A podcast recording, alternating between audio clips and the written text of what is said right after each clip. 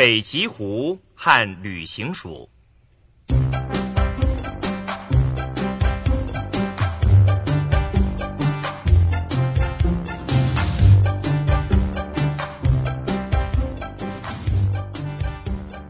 唐博士带着小杰和婷婷，赶在大雷雨之前回到福尔摩沙科学研究中心。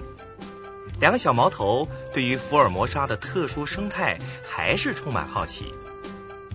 唐博士又让他们观看福尔摩沙海岸生态、森林生态和高山湖泊生态幻灯片之后，才满意的踏上归途。回到家里已经是万家灯火了，妈妈准备了丰盛的晚餐，有香菇鸡、红烧鱼、虾子，还有青菜。哇，好香哦！我饿的可以吃下一头牛耶。小杰迫不及待地洗了手，冲到餐桌前，好不容易等一家人坐定了，就大口大口地吃起来。可是平常胃口很好的婷婷，今晚却一个人闷闷不乐的只吃白饭和青菜。咦，婷婷啊，怎么不夹肉吃呢？你不是最喜欢吃香菇鸡吗？妈妈觉得很奇怪。哦，妈妈。我决定从现在开始，我不要再吃肉了。婷婷低着头，一本正经的回答。所有的人都停下筷子，看着她。妈妈被她的话搞糊涂了，关心的问：“好端端的，怎么说不吃肉就不吃了呢？小小年纪就吃素啊，营养怎么会够呢？”婷婷看看大家，很难过的说：“我在想。”我们把动物杀来吃，所以许多动物都绝种了啊。那我们为什么还天天吃肉呢？哦，唐博士听了婷婷的话，知道她还没弄清楚生态保护的意思。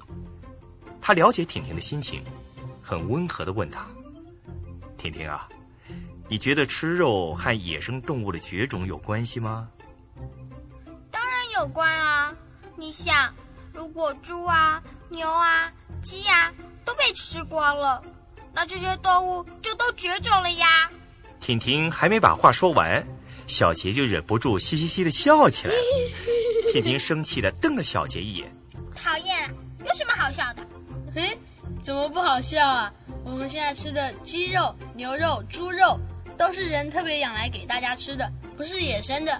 而且啊。”这跟保护动物也没有关系啦！哈哈哈哈小杰正想继续说，爸爸拍拍他的肩膀：“小杰啊，你别笑妹妹，她发现问题能用心去想，去寻找答案，这就是我们平常所说的科学精神，这是非常好的哟。”那我呢？小杰很希望听爸爸对他的看法。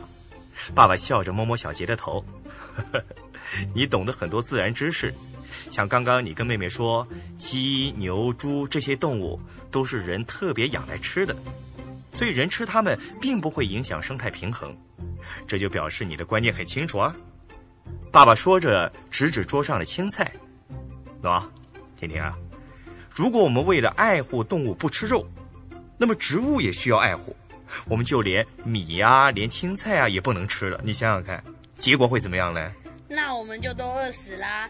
人类就先绝种了耶，婷婷啊，你不想让人类也绝种吧？吃啦吃啦！小杰调皮的拉拉妹妹的手，并且夹了一块香菇鸡放在她碗里头。婷婷夹起肉来慢慢吃着。爸爸看着婷婷笑着说：“呵呵，这真的是件很有趣的事。吃东西本来是很平常的事情，一般人从来不去注意它。可是呢，从刚刚婷婷所发现的问题里边。”你们有没有注意到一个有趣的科学现象呢？嗯，什么有趣的科学现象呢？急性子的小杰偏着头想了又想，这时候唐博士先吃饱了，他放下碗筷，指着桌上的鱼问小杰跟婷婷：“你们知道海里面的大鱼吃什么吗？”“吃小虾子，还有小鱼呀。”“对，那小虾子、小鱼又吃什么呢？”“吃藻类啊，还有更小的生物啊。”小杰对爸爸的问题显然非常了解，爸爸很满意的点点头。嗯，像这种大鱼吃小鱼，小鱼吃小虾，小虾吃小生物和藻类，藻类又吸收鱼虾死掉腐烂后的养分长大，是不是像在绕圈圈一样呢？小杰和婷婷都笑着猛点头。妈妈看婷婷开心了，接着说：“所以呀，如果有一天海里的鱼也跟婷婷一样，觉得吃小虾子很残忍，就决定不再吃了，那会怎么样呢？那海里的小鱼、小虾就一大堆，可是大鱼就都饿死啦。”婷婷越来越明白了。而且啊，小鱼小虾太多，把整个海都占满了。藻类和小生物就没地方住，虾子和小鱼没有足够的东西吃，最后还是会死掉。哎，哇，这么厉害呀！婷婷张大嘴巴说不出话来。所以啊，保持大自然界这种吃和被吃的连锁关系是很重要的，这也是维持生态平衡的一种方式哟。对了，爸爸，这就是书上面说的食物链嘛。小杰的眼睛都亮起来了。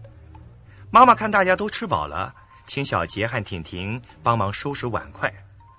唐博士却一个人走进书房。不久，只见他手拿着一本书，一面翻一面招手喊小杰和婷婷：“来来来，你们过来！关于刚刚小杰说的食物链，爸爸跟你们讲一个故事。”两个小家伙一听讲故事，赶紧挤到爸爸的书桌旁边坐下来。大约啊，在一百年前，英国呢有一位叫艾尔顿的动物学家，他为了想知道野生动物是怎样生活的，就经常到各地去探险，并且呢，趁着探险的机会，顺便观察野生动物的生活情形。有一年啊，一家专门在北极地区向爱斯基摩人买毛皮的公司，请艾尔顿当顾问，买北极狐狸皮。埃尔顿在无意中看到这家毛皮公司的一本账簿，上面记录公司每年向爱斯基摩人买了多少张狐狸皮。从这本簿子，埃尔顿就发现一个有趣的现象，那就是爱斯基摩人所猎到的毛皮，每四年就有一年产量最多，然后突然减少，第二年呢又从很少的数量再慢慢增加。哎，这是什么原因呢？嗯，可能跟他们的食物有关系。对动物生态很有研究的艾尔顿，便针对这个问题去找寻答案。艾尔顿透过观察和书本上的资料发现，原来北极狐是吃一种很特别的老鼠过生活的。这种老鼠叫做旅行鼠，它们很会繁殖，每四年。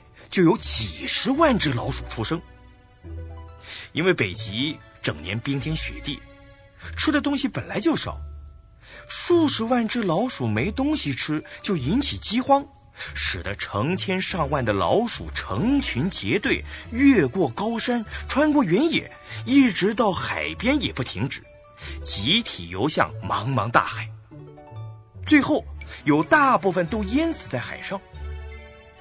这种状况每四年就出现一次，因为老鼠大量死亡，北极狐吃的东西减少，狐狸皮的产量也就跟着减少了。埃尔顿从这本账簿发现了生物之间吃与被吃的奇妙关系，三年之后发表了这项研究成果，这就是有名的食物链被发现的故事。哇，从一本账簿有这么大的发现呢！真不简单，小杰佩服的不得了。嗯，像你们刚刚能够从最平常的吃饭这件事，也想到了很多科学问题，这种精神也相当不错哦。哦，时间不早了，该洗澡准备上床了。明天啊，还要到蝴蝶花廊去呢。爸爸催促着小杰和婷婷，很愉快的上楼，准备迎接更神奇的明天。